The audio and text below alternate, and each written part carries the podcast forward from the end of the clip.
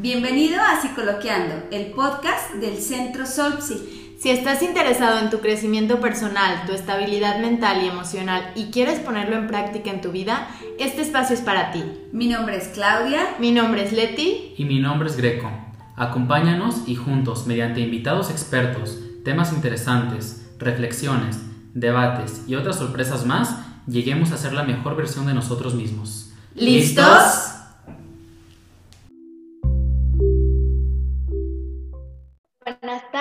Estamos en una emisión más de nuestro centro, en este podcast eh, que tenemos. Estamos ahora de manteles largos con una invitada. Greco, ¿nos quieres presentar? ¿Quién viene con nosotros ahora? Buenos días, el día de hoy eh, la invitada es Elba Aurora, ella es profesora e investigadora de la Universidad de Guadalajara, del Centro Universitario de Ciencias Biológicas y Agropecuarias. Eh, tiene un doctorado en antropología social y de origen es comunicóloga. Y el día de hoy vamos a hablar de eh, ¿tú eres el problema o la sociedad como tal generamos problemas? Eh, comencemos con las estrategias adaptativas o las estrategias en general sociales. ¿Cómo las definiríamos? Hola Greco, Claudia, Leticia, es para mí un gusto estar eh, aquí con ustedes charlando y me parece un tema muy interesante el que están tocando porque eh, muchas personas queremos explicarnos a la pandemia a partir de una sola enfermedad y no es así. Nos tendríamos que explicar la pandemia en términos sociales, en términos biológicos, en términos evolutivos, en fin, en una complejidad de, confluencia de conocimientos. Y esta es la, invitación que, ustedes me hacen, lo cual yo agradezco mucho. Bueno, con relación a esta primera pregunta que, que lanzas, Greco, a mí me gustaría comenzando, comenzar diciendo que las estrategias de adaptación las conocemos mucho más en la biología, en el campo de Darwin, ¿no? Él es el que nos ha hecho eh, ver esta aportación eh, de que los animales y las plantas, por ejemplo, especialmente en, el Ecuador, a donde él fue a visitar, pues observó que había unas flores que estaban, que tenían una forma muy rara, muy caprichosa, hacia abajo, dice el cual flor crece hacia abajo con un con un encapuchón y bueno, pues vio que llegaban unos, unas aves, los pinzones, y que, y que tenían un vuelo y que el pico este, se adaptaba perfectamente para entrar esa flor.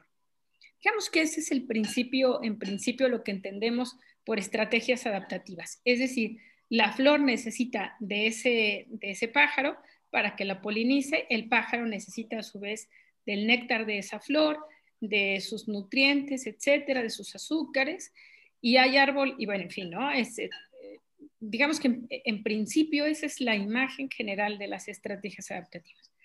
¿Por qué la, la, flor estaba específicamente tan diseñada para ese pájaro? Bueno, pues porque también se quería cuidar de lo demás, del resto de, de, otros animales de, de, por allí.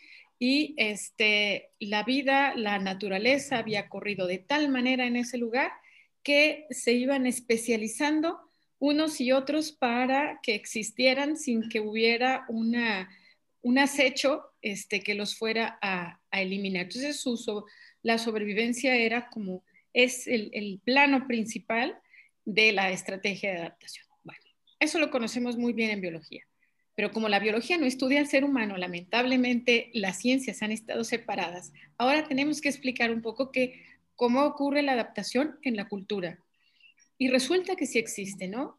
Vamos a tomar en cuenta, bueno, yo voy a tomar en cuenta a un autor que se llama Augusto Ángel Maya, que es eh, colombiano, pensador, y que es incluso eh, premio eh, doctor honoris causa de la Universidad de Guadalajara en materia de medio ambiente, él ya murió. Pero este colombiano nos decía, a ver, para empezar, los seres humanos también nos tenemos que adaptar, tenemos que sobrevivir a un ambiente. En principio vamos a entenderlo de esta manera, igual de una forma muy sencilla. Pensemos en una, eh, en una montaña o en un ecosistema de río o en un ecosistema costero. identificamos a las culturas porque saben qué hacer. Las de la montaña saben qué comer, comen diferentes cosas que los que están en el río o los que están en la costa. Su manera de, vestir es diferente. La, cultura del río, la cultura de la montaña, la cultura de la costa, en fin, las van diferenciando ciertas, ciertos saberes que ellos han ido interpretando del ambiente para su propia sobrevivencia, ¿verdad?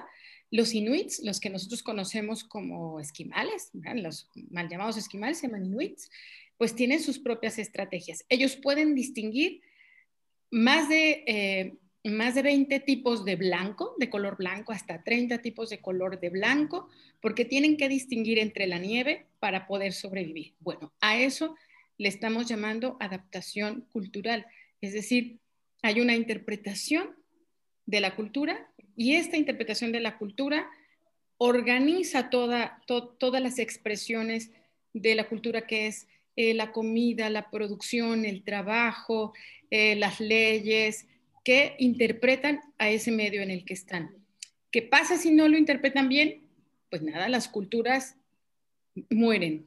y lo hemos visto este, muchas veces, pero no me quiero extender. Digamos que en, torno de esta primera pregunta es, sí existe una adaptación cultural y consiste en conocer el medio del cual eh, tienen que vivir.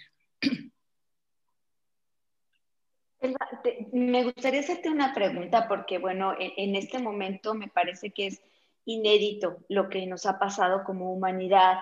No estábamos acostumbrados a que la naturaleza eh, interrumpiera nuestra vida cotidiana y, bueno, me estás hablando de culturas que están como eh, en primera fila direccionadas hacia una relación muy, muy, muy directa con la naturaleza, ¿no?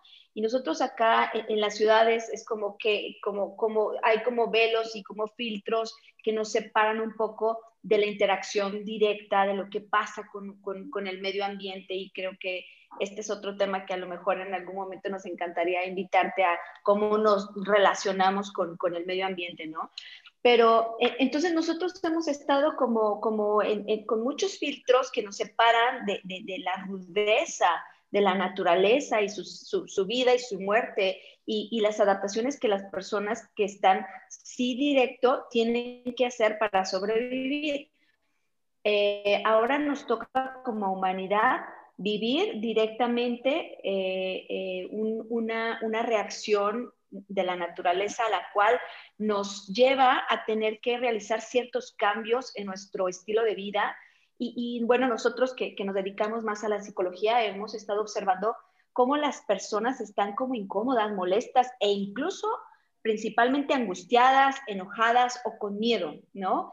Eh, desde tu área, ¿cómo podrías explicar eh, eh, este, este movimiento de la sociedad eh, en términos de, cultura y de adaptación a, nuestro entorno? Bueno, Claudia, yo diría que, esta sacudida que nos está dando la realidad proviene también de una sacudida que le hemos dado a los ecosistemas. No hemos visto la importancia que hay biológicamente entre un cinturón, por decirlo así, que contiene a los, a los virus que están. Los virus siempre han existido, los virus son de los animales que, eh, quiero decir, de, los seres que eh, más, han, persistido y han ayudado también en la evolución, ¿no? Han, justamente han hecho eh, mucha labor en este sentido de la adaptación. Entonces, si hay una, si una enfermedad cruzó, es porque hay una barrera que se eliminó y una barrera de diversidad biológica que se, que se eliminó. Pero eso no lo vimos, eso no lo vimos venir tú ya lo decías, Claudia, hay, tenemos ciertos filtros. Bueno, esos filtros a mí me gustaría llamarles que se explican en la cultura. Esos filtros, mm, vamos a ver, las ciudades se generaron eh, precisamente para diferenciarse de los espacios rurales.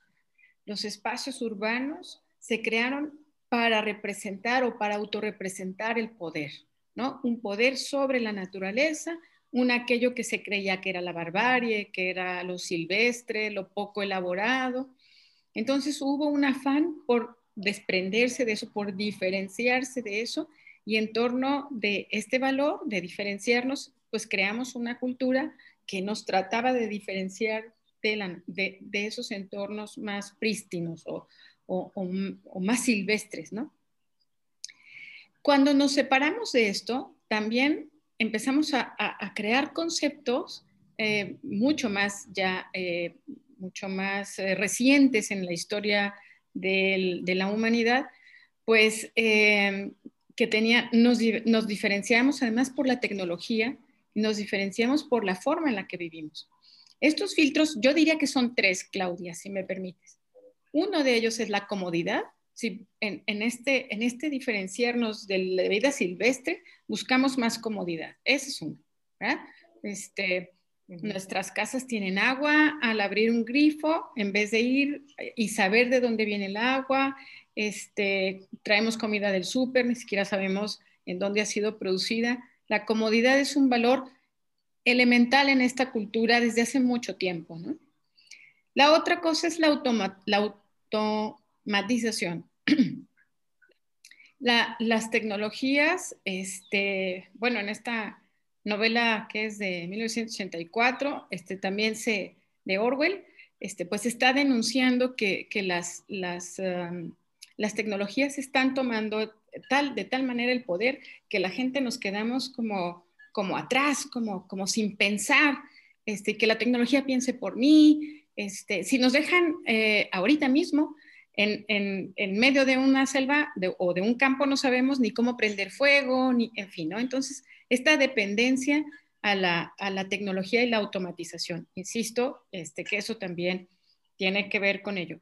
Y creo que la tercera cosa es que estamos privilegiando el poder económico, más que otra cosa más, o sea, si tú juntas el poder económico o la acumulación, ¿no?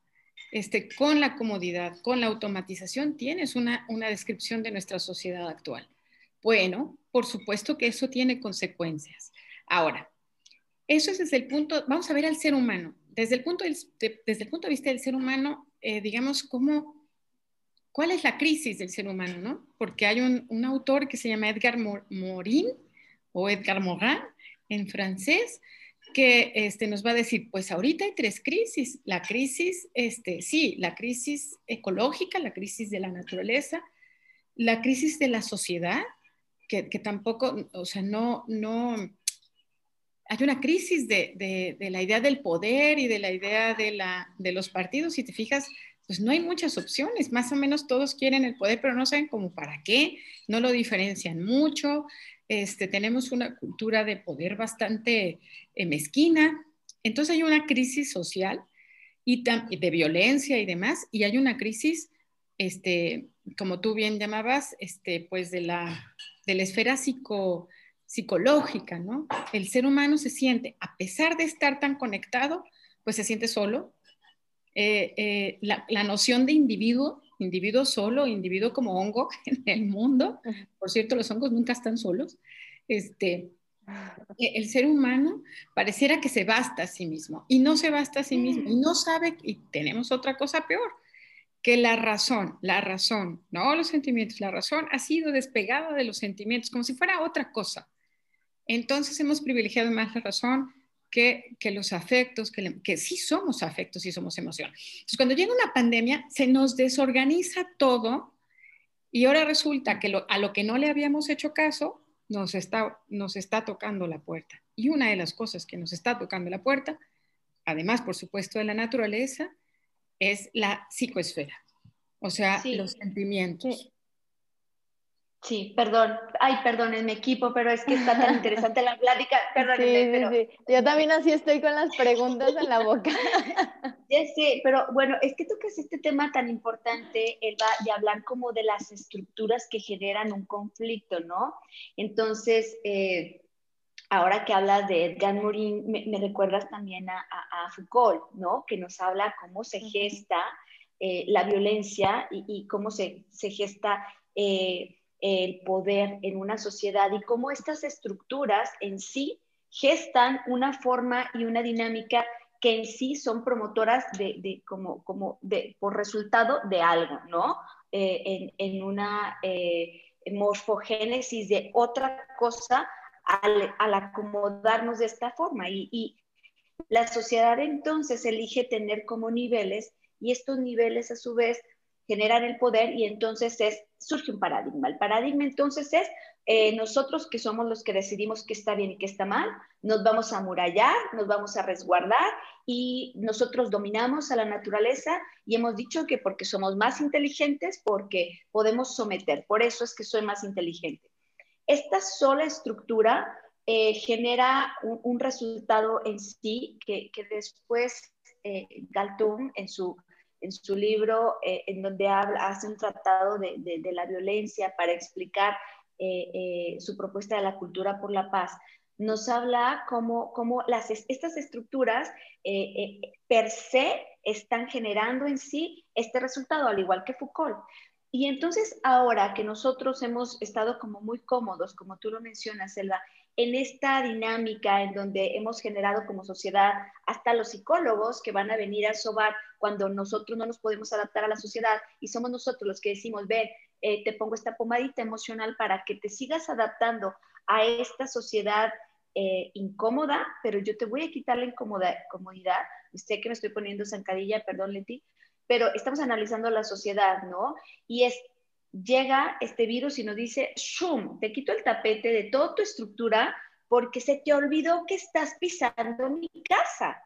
Yo soy Gaia, yo soy la tierra y entonces tu estructura y tu juego ya te lo aguanté un buen rato porque ya me dañaste y ya esto no es así, ¿no? Entonces es donde, donde quizá como, como estructura social no, hemos, no tenemos una respuesta a esto y por eso es que te invitamos a ti para entonces, ¿cuáles son eh, las formas de adaptación que, que, deberían de emerger en nosotros eh, o, cuáles son como algunas analogías de la naturaleza.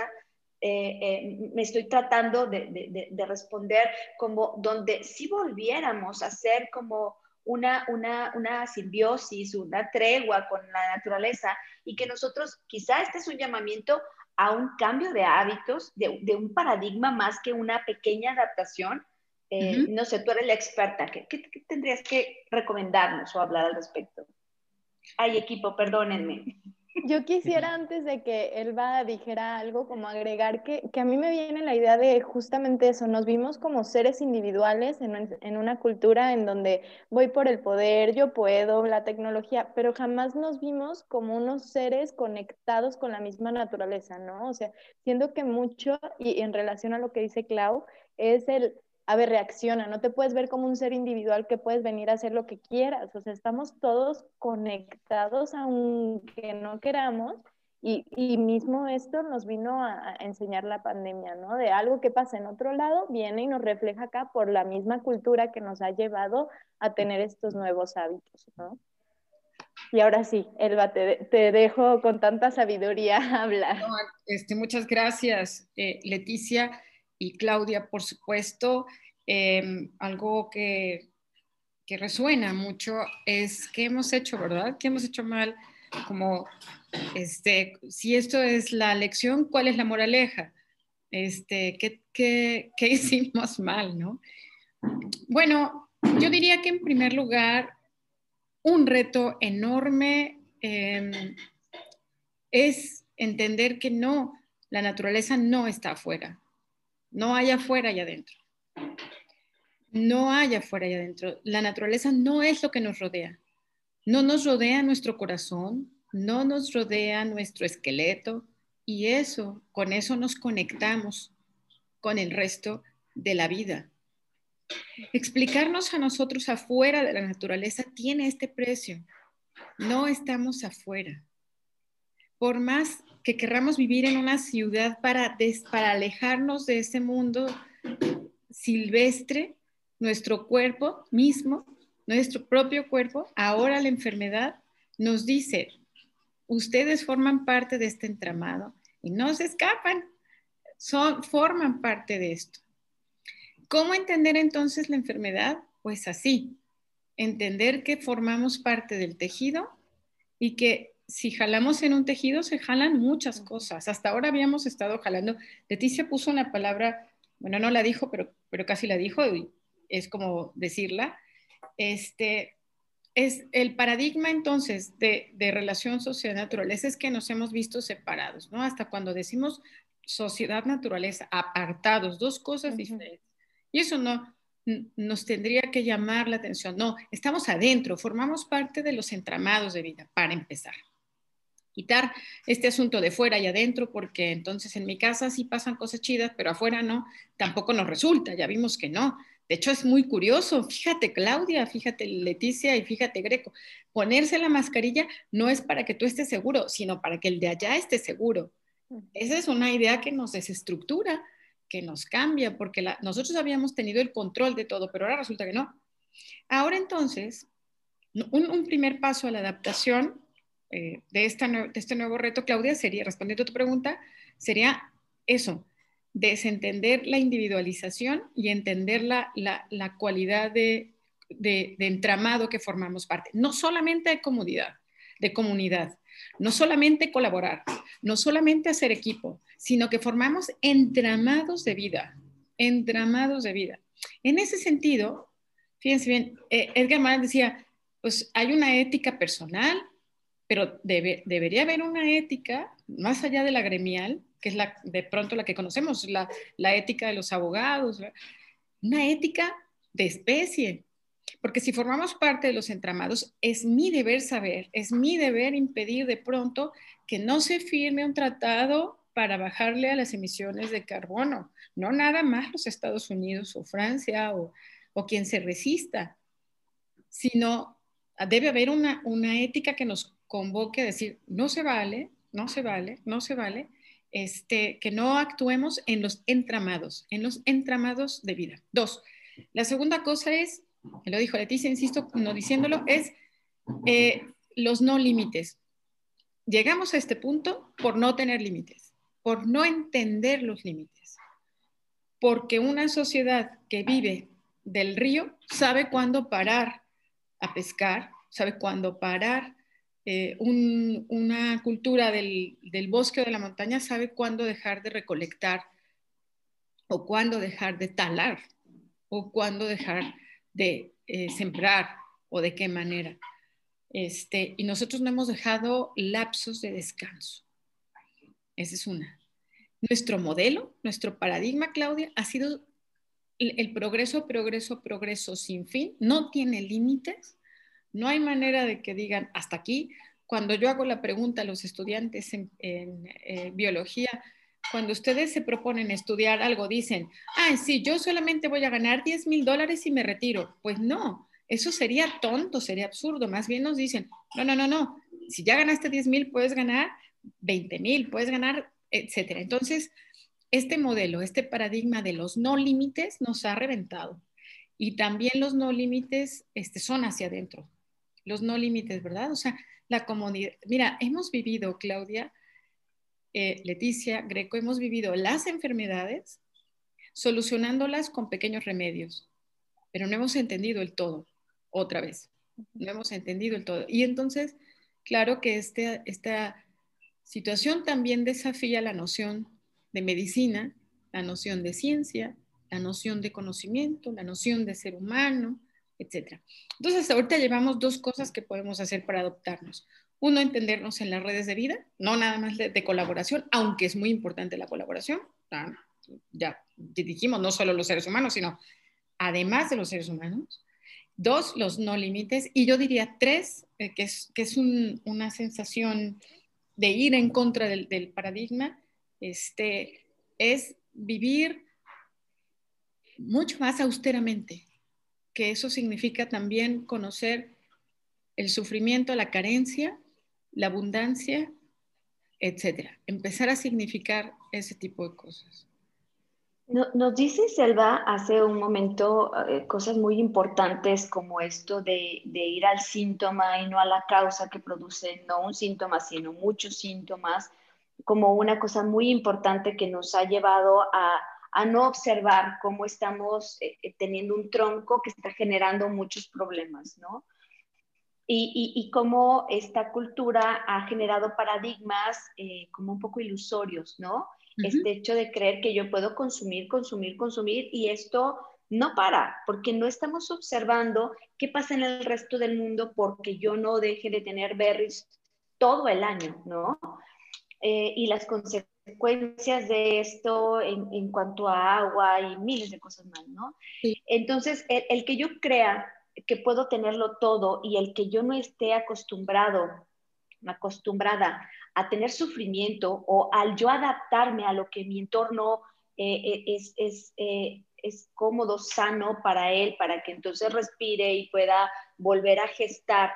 El que yo no sepa esperar tiempos, el que yo no pueda, que yo como sociedad no tenga un no y sepa que siempre es la cultura del sí se puede, si tú lo quieres, lo puedes, no importa qué, al precio, esto no, no, no lo dice, ¿no? Es como solamente esta moda del sí se puede y si lo quieres, si lo sueñas, lo tienes, pero no pensamos en el precio, esto que hablas es, es, es oro molido, acerca del entramado de, estos nuevos conocimientos que lo estamos sintiendo, ¿no? En la piel, estos conocimientos que, estamos entendiendo que somos uno con la naturaleza. Este término que empezó como como de la New Age, como de los hipster, ya lo estamos entendiendo que no es una modita, que es, es real, que estamos conectados. Y entonces hablas, como Darwin habla de esta planta que está eh, eh, acomodada de forma caprichosa para adaptarse a una naturaleza particular. ¿Cuál sería la adaptación caprichosa que la naturaleza nos está haciendo ponernos de, nos está doblegando y nos está diciendo, así no, así no podemos continuar, ya les aguanté muchísimo sus berrinches y sus caprichos de egos eh, eh, capitalistas, pero estabas hablando de, temas y de, ideas muy interesantes, pero si me estoy imaginando un Elon Musk, un, eh, eh, eh, Bill Gates, que le dijéramos, doblegate la naturaleza, sé esta flor que, que, se doblega para adaptarse con el entorno, ¿cuál sería este, este, este doblegarnos, este adaptarnos de forma estructural? ¿Estás hablando de un cambio de paradigma sociobiológico-económico? Claro, eh, afortunadamente existen eh, ejemplos, yo diría que todos ellos tienen en común la innovación en la localidad. Esa es lo caprichoso, la localidad, la necesidad que yo tengo para entender mi localidad, el pliegue de territorio, de planeta que me toca vivir esa es la, forma caprichosa que a mí me va a decir. Por ejemplo, mm, en Guadalajara, en la zona metropolitana de Guadalajara, bebemos agua, la mayor parte del agua que bebemos no proviene de Chapala, proviene de pozos, proviene de agua subterránea. Y nosotros hemos hecho un desbalance, es decir, le sacamos más agua de la que puede entrar.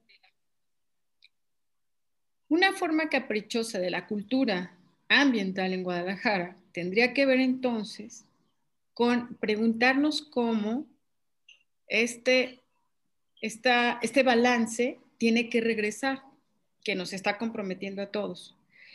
Y entonces, ¿qué te parecería que llegaras a Guadalajara y te encontrarás que todas las calles tienen en las acequias, es decir, en los bordes, tienen agujeros o son empedradas. Y entonces alguien llega y diría, ¿por qué? Si es más fácil, o sea, se pierde más dinero porque la maquinaria está para que sea todo. ¿Por qué ustedes invirtieron más en hacer pozos alrededor, en hacer cuenquitas alrededor o dejarle tierra con, con, eh, ¿no? con alguna estructura este, ¿por, qué, ¿por qué lo pusieron así si es más caro? Y ese sería el rostro de esa flor, porque aquí el agua se tiene que infiltrar, porque la naturaleza del suelo de Guadalajara es el que absorbe y de ahí bebemos agua, nada más que por eso. El agua de lluvia, en cambio, ahorita como está nuestro, ah, nuestras calles, que son igual que las calles de, em, del Paso, Texas o de este, Honduras, pues tienen que ver con esta noción de que este, la tecnología es la que dicta las cosas y homogeniza todo lo que ve. Entonces las ciudades son iguales en todos lados, ¿no? este, pues porque son más, más fáciles. En cambio, entonces, nosotros tendríamos, esa es por decirte una característica, ¿no? Guadalajara está sobre una, una zona que, que acoge mucha agua, este, ciertamente también ha perdido áreas verdes, entonces otra, otra idea sería que los camellones este, tuvieran áreas verdes, pero áreas verdes, no palmeras, ¿verdad? Que las palmeras ni siquiera son nuestras, no, no, son, no son locales. Cuando digo locales no hablo en un sentido chauvinista, sino que hablo en un sentido del entramado, de que aquí, aquí así es. O sea, necesitamos mezquites, necesitamos este...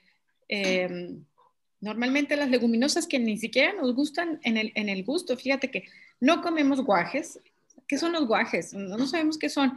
Y van a venir ahorita en la floración en marzo y no lo podemos comer y no sabemos qué son, pero tienen una función también hacia, hacia, el, hacia, hacia la tierra. Y no quiero, no quiero con esto decir que la naturaleza, o sea, que tenemos que hacerle caso a la naturaleza porque funciona para algo. Más bien entender que cosas estaban puestas aquí, que formaban parte del entramado y entender ese entramado para formar parte de él, no para luchar contra él. Mira, por ejemplo, cuando llegan las lluvias, con las, con las formas en las que han construido en Guadalajara, los habitantes notamos que se inundan ciertas, ciertas zonas.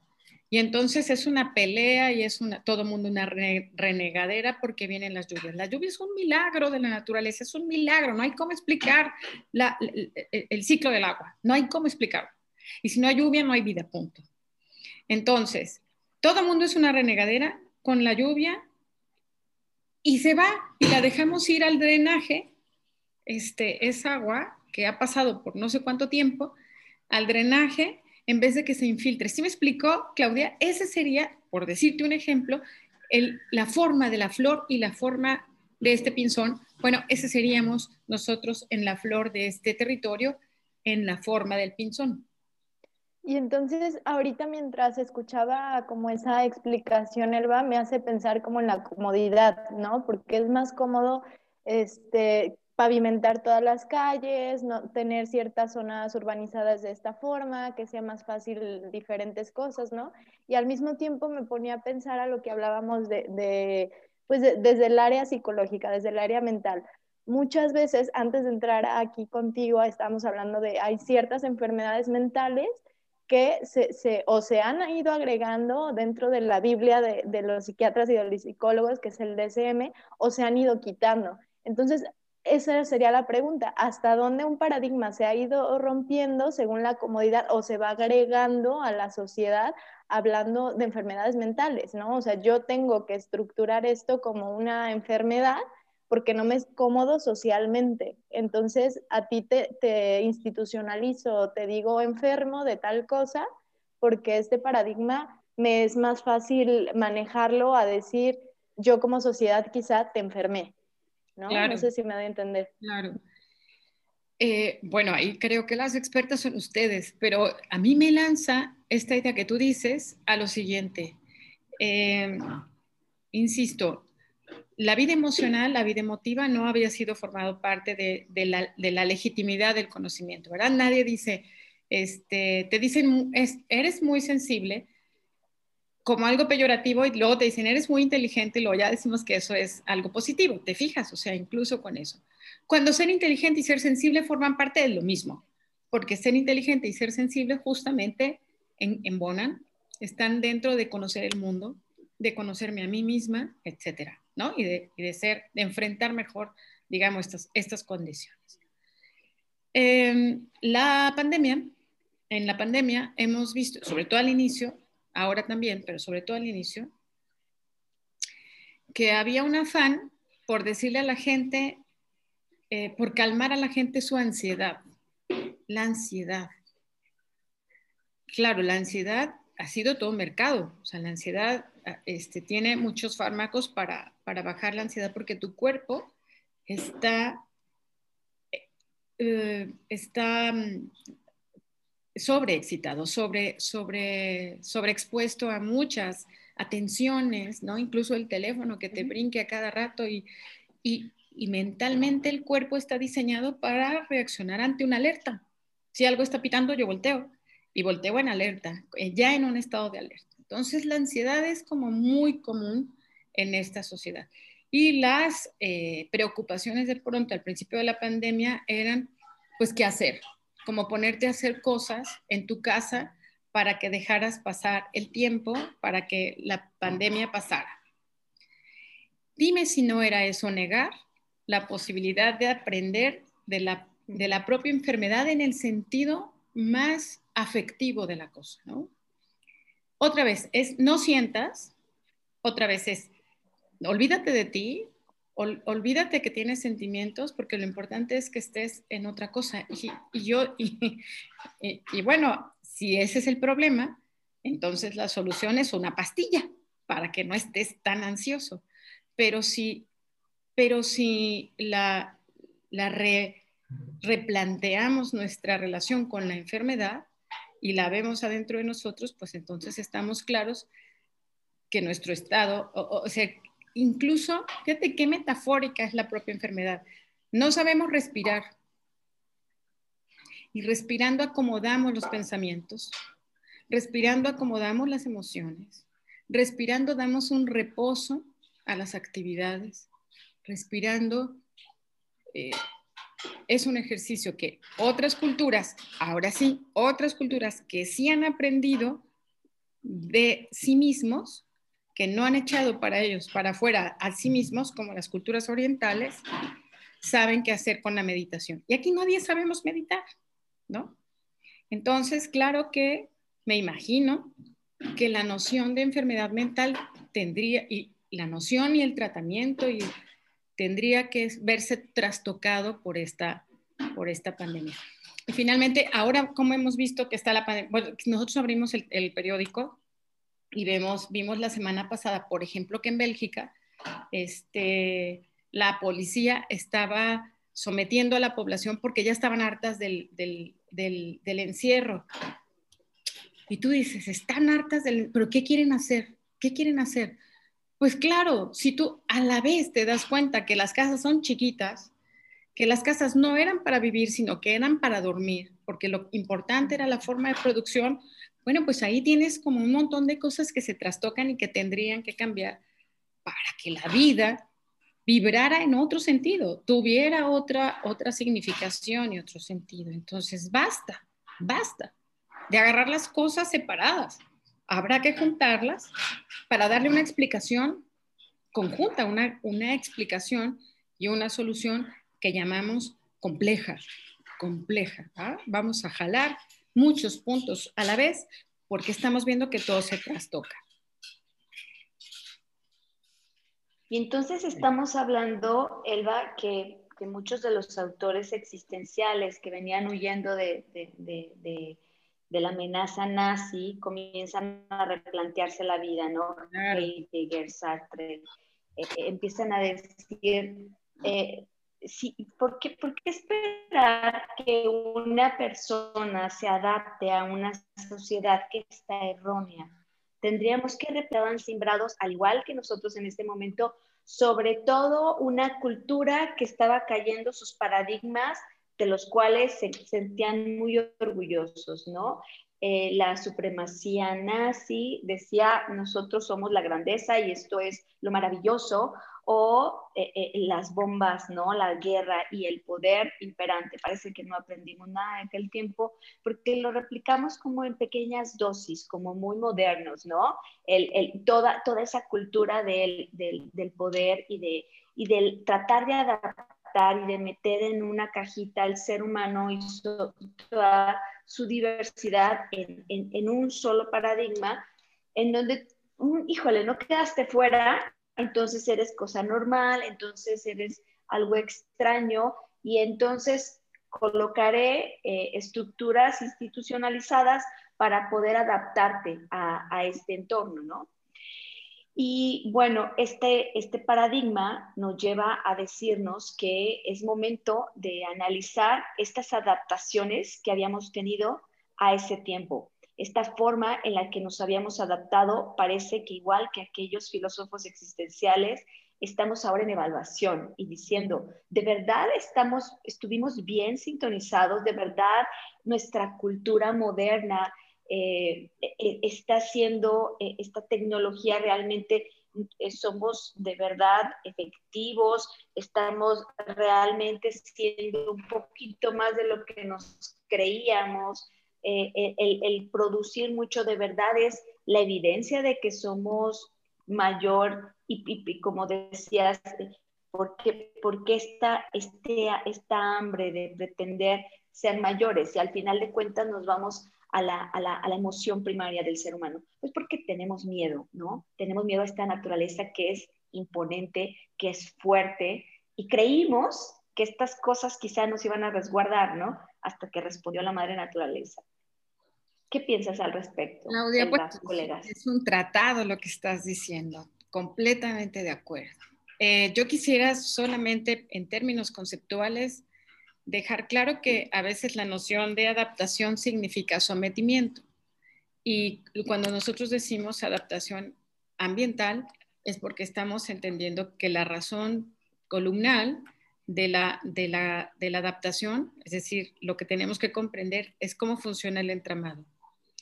Pero es verdad, hay, había, hay muchos mecanismos de la sociedad para someter a este, a este modelo de sociedad con todas sus instituciones, ¿no? Todas sus instituciones.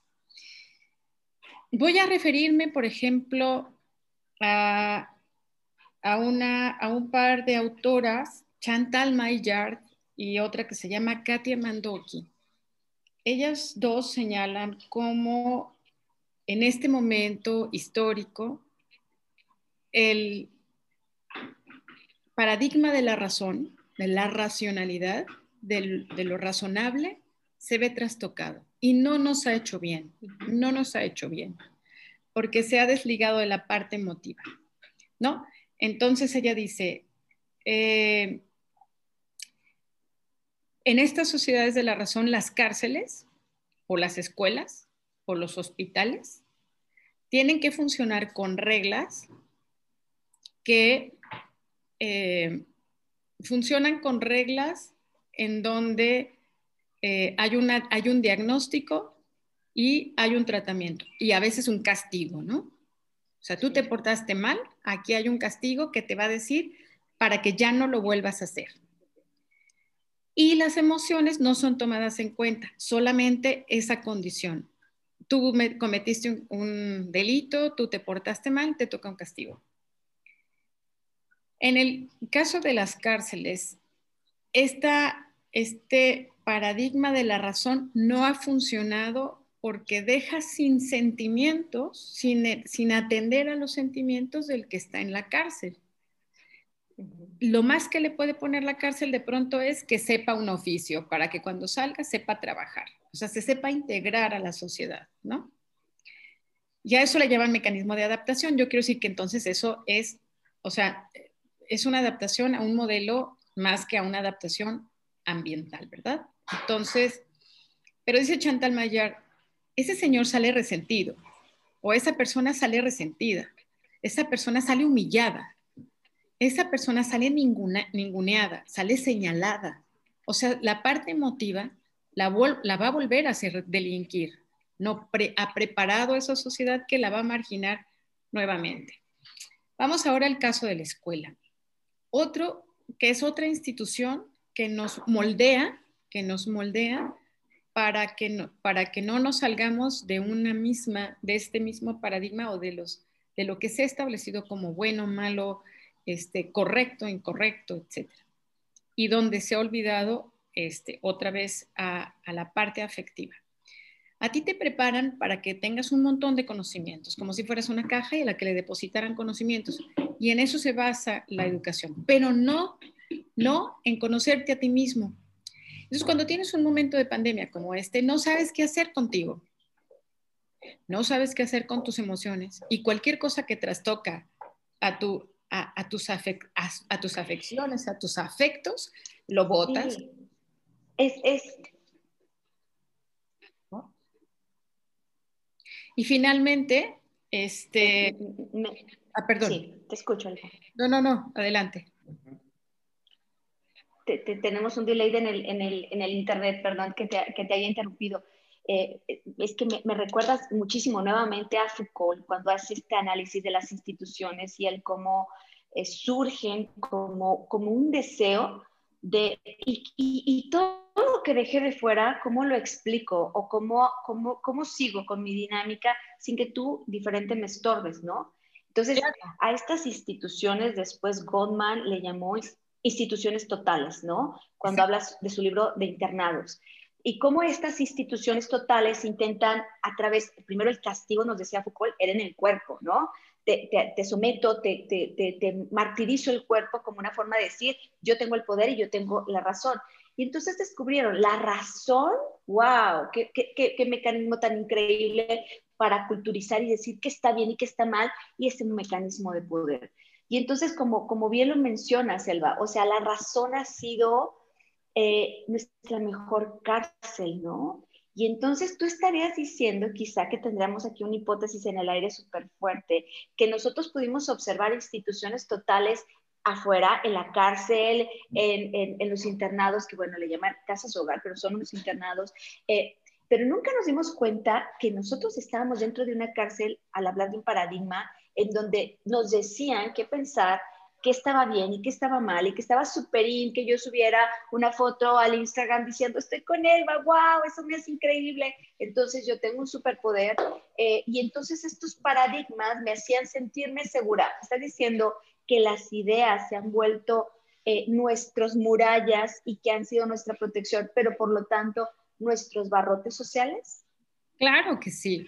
Es más, pensábamos que esas instituciones y esa razón nos daba la seguridad para ir a la luna, para no morirnos, para morirnos cómodamente, para y resulta que no. Entonces resulta que la idea de naturaleza y la idea de razón se trastocaron. La, resulta que la naturaleza no se puede someter, no tan fácil, porque siempre este autor, Augusto Ángel que les comentaba, em, señalabas, por ejemplo, al, al, existencialismo, ¿no? Bueno, efectivamente, este señor y también Nietzsche nos dicen, Dios ha muerto, pero también ha muerto el ser humano. O sea, Dios no puede todo y el ser humano tampoco. Tampoco. Entonces, ¿qué significa eso en términos de este, de este desafío histórico que tenemos? Pues que la naturaleza habló por sí misma, que la naturaleza dejó de ser un objeto y el ser humano deja de ser un objeto y somos entramado. Somos el todo que está entramado, hablando, pero no conociéndose, apenas conociendo, apenas reaccionando uno con otro. ¿Cómo calmar ya que ya sabemos que en muchas de nuestras entidades eh, eh, eh, todos los mecanismos de pastillas que, calman los nervios están siendo escasos porque están teniendo una sobreproducción y, las personas están ansiosas. Y saber que de todos modos, aunque tomen muchas pastillas, saben, está latente la, la, sabiduría que está ahorita flor de piel eh, nos asusta esta sabiduría que no sé cómo manejarla porque eh, es como, como el cuento de... Eh, el, cuento del elefante, ¿recuerdan este autor? Se me, se me escapa el nombre. Mm, en donde está un elefante de circo, voy a, voy a, recordar su nombre, está este elefante de circo atado a, a, su argolla afuera, al aire libre, pero atado. Intenta salir, ¿no? Tantas veces intenta salir eh, y, ve que no puede porque está atado de su pie y un día el circo cierra y le quita su argolla del pie, eh, de su pata. Y entonces él simplemente dejar de luchar. Ya tienes el nombre, ¿verdad, Leti? Sí, es Jorge Bucay. Jorge Bucar, exactamente. Y entonces, bueno, estuvimos tan acostumbrados a estar atados, a no seas libre, a mejor métete al Insta y, piensa que está bien y que está mal, y entonces lo único que tienes es que ponerte de un lado, ponerte de otro, pero no generar ideas, no sentir, no, no, no, no comprometerte, no estar presente en este momento con la naturaleza, sino simplemente estar como eh, flotando en esta, en esta masa, en esta sopa social, ¿no? Eh, y, entonces ahora que es, no, no hay pastilla, yo creo que no va a haber pastilla que nos tranquilice, sino que tenemos que entrar tranquilos, confiados, eh, a sintonizarnos, ¿no? Como en la película de Avatar, ¿no? Agarrar nuestra tensa y decir, a ver, naturaleza, ¿qué pasa? Enséñame.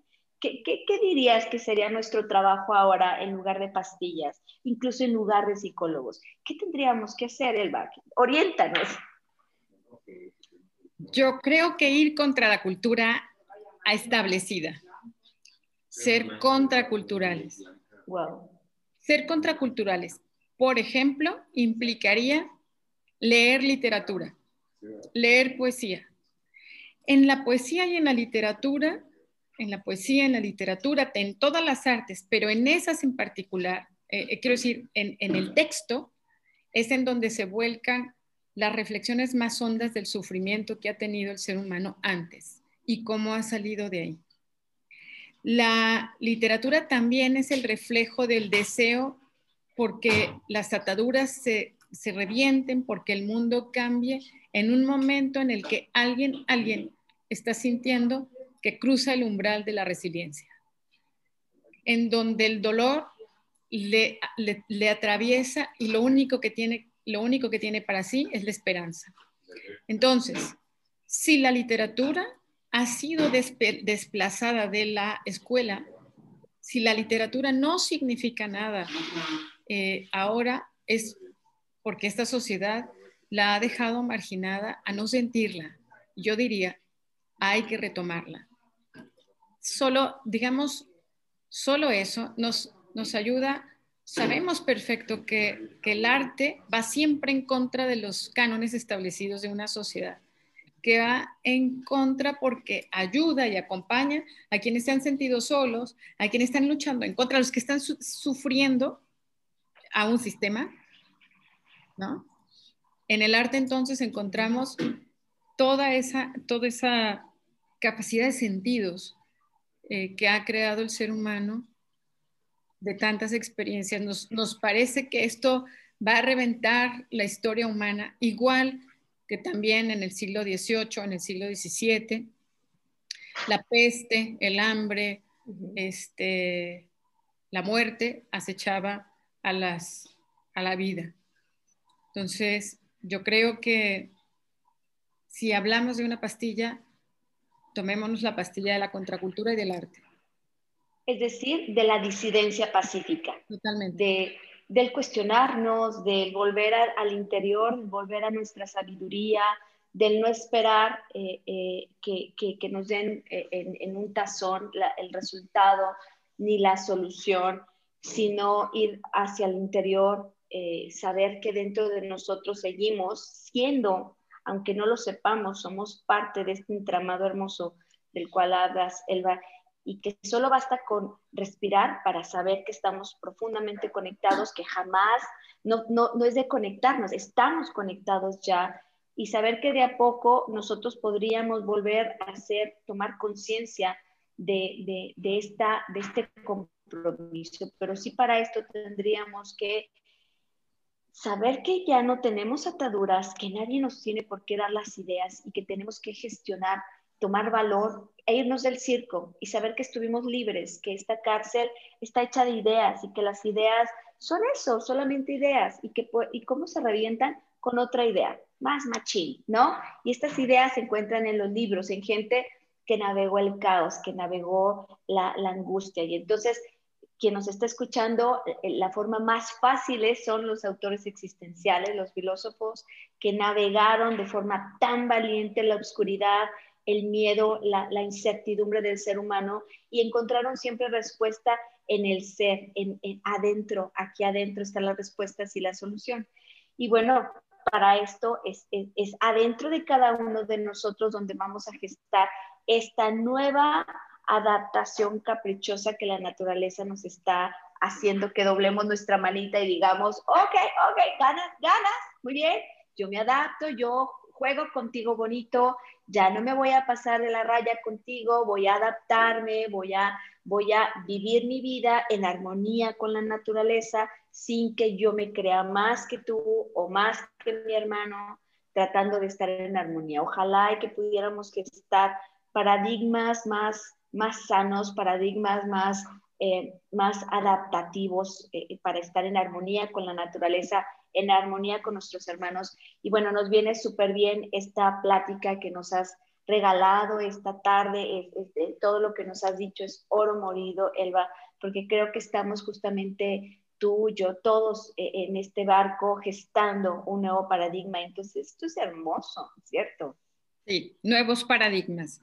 Dicen por ahí, este, crear la, la pluralidad de la pluralidad de mundos, otros mundos son posibles, ¿no?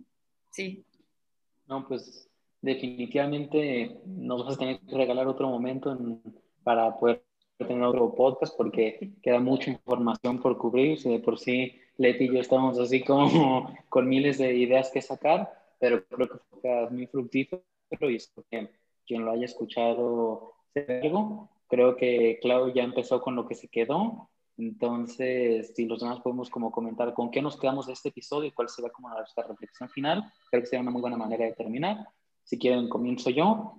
Em, para mí es impresionante todo este, este nueva información que está viniendo y creo que, que, estamos ya llegando a un punto de no retorno del cambio. Siento que en momentos pasados afectaba la productividad, afectaba un paradigma en específico, pero siento que este cambio que trajo la pandemia está dando todo el entramado social, como decíamos, si no hay vuelta atrás, tenemos que hacer este cambio. Y creo que poco a poco estamos cambio de paradigmas y eso es impresionante, igual que en evolución biológica, la evolución ambiental es o cambias o mueres, entonces pues ahí está el desafío de que tenemos que cambiar, no podemos quedarnos con el reto y creo que hemos dado como muy buena, bueno, han dado muchas buenas alternativas para, para generar todos estos cambios, entonces pues no me queda más que gratitud para, para ti, Elba, de acompañarnos en este podcast.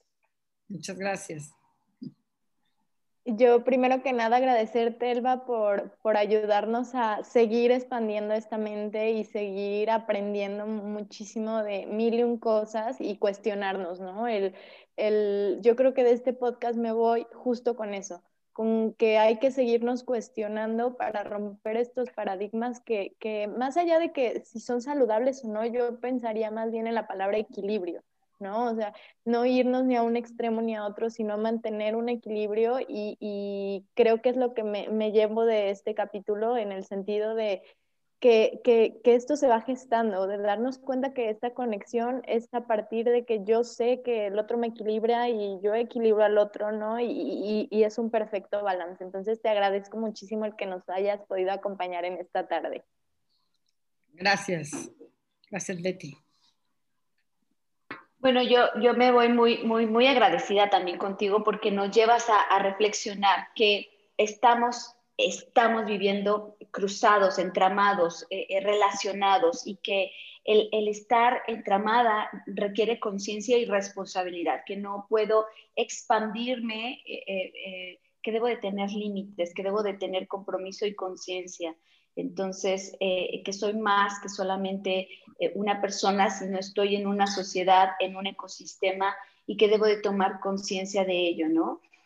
Y bueno, eh, te agradezco muchísimo el, el, el, que nos hayas regalado tu sabiduría y esperamos que muy pronto te volvamos a tener aquí. Yo sé que todas las personas que nos van a escuchar les va, les va a encantar, les va a dar paz, les va a dar un norte de por dónde está la respuesta. Muchas gracias. La agradecida soy yo, definitivamente. Esta tarde ha sido, ha sido florecida, ha, sido, ha hecho florecer eh, muchos pensamientos y también, este, ojalá, la motivación por eh, vivir con poesía. Muchas gracias. Gracias. Gracias. luego.